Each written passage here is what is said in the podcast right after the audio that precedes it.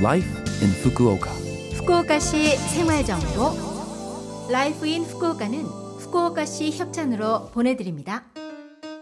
여러분 안녕하세요. 상쾌한 수요일 아침 DJ 김지숙이 인사드립니다. Life in Fukuoka는 후쿠오카시에서 쾌적하고 즐겁게 지내실 수 있도록 여러분께 다양한 생활 정보와 여행 정보를 한국어로 소개해 드립니다. 오늘도 짧은 시간이지만 저와 함께 즐거운 시간 보내시기 바랍니다. 후쿠오카시 생활 정보 과식하기 쉬운 연말연시. 지금쯤 허리둘레가 신경 쓰이는 분들도 계실 텐데요. 이때 건강한 한 해를 위해 운동하는 습관을 길러보는 건 어떠세요? 조깅과 수영, 요가나 스포츠 센터 등 여러분의 성격이나 취향, 생활 리듬에 맞는 운동을 선택하는 것이 오래 지속할 수 있는 비결입니다. 운동 습관과 더불어 균형 잡힌 식생활, 충분한 수면에도 유의하세요.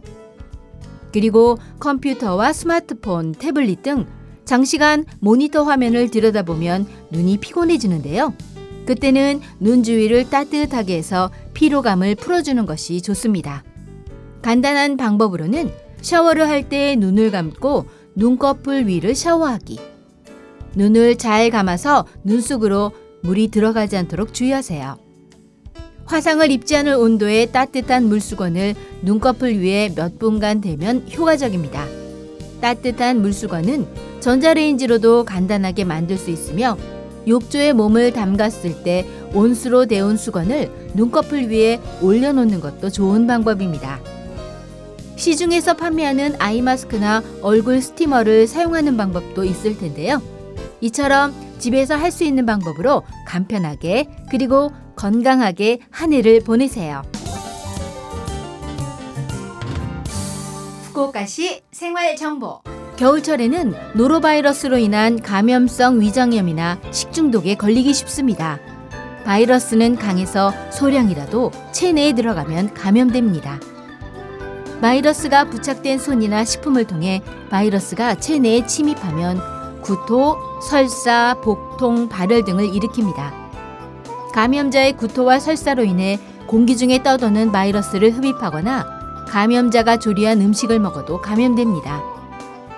또한 바이러스가 부착된 굴 등의 이메페를 생으로 먹어도 감염됩니다.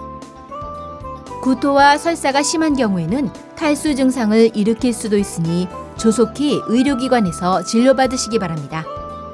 일반적으로 2, 3일이면 회복하는데 증상이 사라져도 일주일에서 한 달 정도는 바이러스가 대소변으로 배출되어 감염원이 되므로 주의하세요. 감염 확대 방지를 위해 다음의 예방 대책에 유의하세요. 조리를 하기 전, 식사 전, 화장실에 다녀온 후에는 반드시 비누로 손을 씻으세요. 조리기구는 사용할 때마다 깨끗이 씻고 열탕이나 염소계 표백제로 소독하세요. 알코올 소독은 노로바이러스에 큰 효과가 없습니다.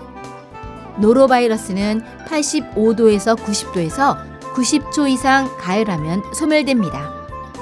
식자재는 속까지 푹 익히세요.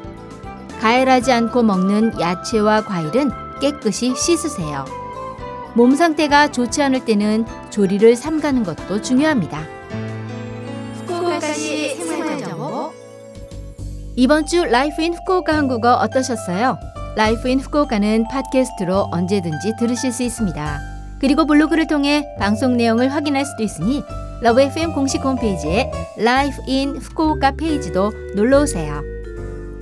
방송에서는 여러분들의 사연도 기다리고 있습니다. 이메일 761골뱅이 lovefm.co.jp 761골뱅이 lovefm.co.jp로 보내주세요. 지난 연말에 Netflix를 통해 공개되면서 장안의 화제가 되었던 드라마 The Glory 3월에 공개될 파트 2가 너무나도 기다려진다는 팬들이 많은데요. 오늘은 이 드라마의 오리지널 사운드 트랙 가운데 폴 김의 너는 기억한다 보내드립니다. 자 그럼 청취자 여러분 즐거운 하루 되시고요. 저 김지숙은 다음 주 수요일 아침에 뵐게요. 안녕.